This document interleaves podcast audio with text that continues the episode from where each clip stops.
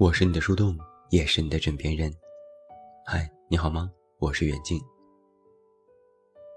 上周有个读者在公号后台给我发来长长的留言，把我当做树洞，倾诉了自己的感情苦恼。真是不看不知道，一看把我气半死。读者今年六月份毕业，去年考研失败，今年准备二战，整天忙着复习。她有一个男朋友，两人异地，男友在深圳工作。他们在一起两年了，感情还算稳定。八月份的时候，男友说要带她去见自己的父母，本来还挺高兴，和家人一起吃饭。可就在吃饭的时候，她无意翻看男友手机，发现了一些异常。男友和一个女生频繁聊天，看起来也不止一次的约过。这时她才知道，男生其实是已经出轨了。于是，她和男友当面对质。男友振振有词，说那个女生在足浴店工作，他们是约过，但那只能算是嫖妓，不算出轨。看到这里，我就一脸问号。现在嫖妓都能说的这么的清新脱俗了吗？好像在这个男生的观念里。只有在感情里爱上另外一个人才算出轨，其他的都叫做什么？发泄欲望吗？这不是扯吗？知道这件事情之后，这位读者也和男友闹别扭、争吵，要分手。然后男生就一遍遍道歉，一遍遍求原谅，还上演下跪戏码，苦苦哀求，保证自己绝对不会再犯。后来不知怎么的，他就选择了原谅，依然按照原计划去见了男生的父母。他说：“我也不知道自己是怎么想的，反正事情就到了这一步。按理说闹到如此地步，应该收场了吧？别急，还没结束。本来这种原谅是以男生哀求，甚至是逼着，才被迫选择相信的。”问题在实质上没有解决，又是异地，自然整天就会多疑。读者就逐渐发现自己的疑心病越来越严重了。男友的工作需要应酬，也和他反复保证过，绝对不会再犯，以后一定洁身自好。哪怕是工作应酬，之前都会提前报备，不会再骗他。可他还是疑神疑鬼。事实证明啊，女人的直觉真的很准。最近，男友来女生的城市去看她，结果又在手机里发现了男生和别人的聊天记录。在聊天里，男生否定了他们的关系，并且在说说里，他还说自己已经分手了，还让朋友介绍离自己工作城市比较近的姑娘去认识。只不过。这条说说屏蔽了女生，然后两人再次对峙。男生说：“这就是他的工作性质，要和同事还有客户搞好关系，所以要投其所好，不然没有话题聊，不利于工作。”读者还发现，男生依旧去足浴店，可他之前明明保证过再也不会去了。男生说：“这也是工作，也是应酬。”反正女生问起什么疑惑的点，男生就全部推给工作，都是工作需要，都是被迫要做的事情，都是为了工作，都是为了打拼未来。读者说：“快考研了，我静不下心来，不知道该不该继续相信他，每天浑浑噩噩，思维也一片混沌，我该怎么办？”看着这位女生在公号里洋洋洒洒地讲了自己的故事，我真的在手机这端破口大骂：这样的男人不分手，难道还留着给你拜年吗？我们先来看一个问题：出轨这件事的性质到底该如何界定？怎样的行为算是出轨呢？在这个男生的口吻里，只要不是爱上别人。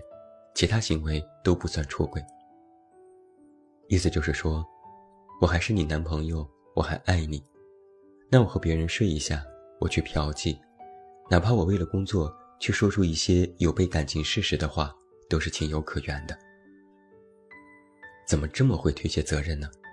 怎么会把自己说得如此可怜呢？合着你都去嫖了，你的爱人还得给你鼓掌喝彩，赞美你如此多能吗？合着你背地里都说你们分手了，你的爱人还要装聋作哑？只为了让你觉得工作可以顺利吗？你是啥家庭啊？做的啥工作呀？你的工作是咋的？还限制人身自由，不让结婚，不让搞对象呗？怎么会有这么不要脸的借口？我一直坚定地认为，出轨这件事，只要做出了对感情一方任何不忠的实质行为，都必须旗帜鲜明地进行反对。那么，就别说什么一次两次身体出轨不要紧，也别找其他各种冠冕堂皇的理由。出了问题可以说，有了隔阂可以谈，任何感情的现状和问题，都不是你做出其他怪诞行为的借口。嫖妓就嫖妓，敢上床不敢认。上床你是衣冠禽兽，下床你还想做新好男人？你咋脱了衣服就原形毕露？穿上衣服就人模狗样，做人如此两面三刀，还渴望得到甜甜的爱情吗？你只配得到无数的耳光。还有没有一点做人的底线？伤害了另外一方，就把工作搬出来背锅，我都替你的工作觉得压力山大。讲真，我坚决反对在感情里擅自原谅这件事。不是我小心眼儿，而是感情当中的原谅后患无穷。就像这位读者一样，因为男友犯错在先，哪怕选择了原谅，但心里依然会有一个疙瘩。这不是情侣之间小打小闹吵架这么简单，这是涉及到原则性的大问题。而一旦触及底线，就会导致感情当中出现无法在短期内愈合的伤口。它就像是一道鸿沟，光靠一方的道歉是根本无法弥补的。想要真正原谅，需要时间，更需要行动。所以，不是不可以原谅，而是原谅的成本太高，而这种成本会大大提高恋爱的成本。打个比方，以前两个人在一起，对方只需要做到六十分，就觉得感情稳定。日子也能过下去，但只要一方有了不忠行为，选择了原谅，想要愈合这种原则性伤口，对方就要做到八十分，甚至是一百分，才可能出现真正原谅的契机。而且，还得要求对方只提高恋爱成本，不能降低。只要在恋爱中稍微松懈，马上就会怀疑对方有了再次不忠的可能性。这就会导致恋爱的情况每况愈下，极不稳定。就更别提自己一朝被蛇咬，十年怕井绳，稍微有点风吹草动就会胆战心惊。更严重的是，你会无形中更加严格的要求对方继续为爱付出，也会逐渐改变自己的恋爱心态。这种心态的变化，会使得自己对于爱情的控制欲大大上升。自己也会自我埋怨，怀疑自己变得多疑、猜忌，对爱本身的期待和想象完全转变了方向。那就有了一个问题：如果一个男人因为某些原因出轨，但真的痛改前非，是否可以原谅？网上都说出轨只有一次和无数次，不应该原谅。但是否原谅不是关键的问题。关键问题是，轻易原谅可以，想要做到真正原谅，却很难。而对于这位女生的情况，我只有一条建议：赶紧分手。因为她的男友不是初犯，并且口是心非，屡教不改。不敢说一定是个渣男，但肯定不是什么善茬。而关于原谅这件事，已经不是女生应该思考的问题了。不是原不原谅，而是算了。真的，算了吧，别再回头，别再相信。你可以选择不原谅，但你们也要分手。这种事无论过去多久，回头再想，依然会觉得恶心。不原谅他是你的权利。你也可以选择原谅，但你们依然要分手，这是对你自己的尊重，也是对这段感情最大的不原谅，因为他的确伤害到了你。在感情当中，最忌讳的不是是否原谅，而是消耗。非常明显，女生因为自己的感情问题已经严重影响到了生活，考研迫在眉睫。每天困扰和难过，对未来充满了迷茫。这无异于已经开始是对自己生活的消耗。它会让你自己的日常学习和状态雪上加霜。所以我就一直在说，感情里要学会及时止损。虽然很痛，我知道，但止损是自己的主动行为，是自己主动选择脱离。他的阵痛是暂时的，解脱一段消耗的感情是对自己的负责，也是对自己最大的关爱。不然，就是会被对方牵着鼻子走。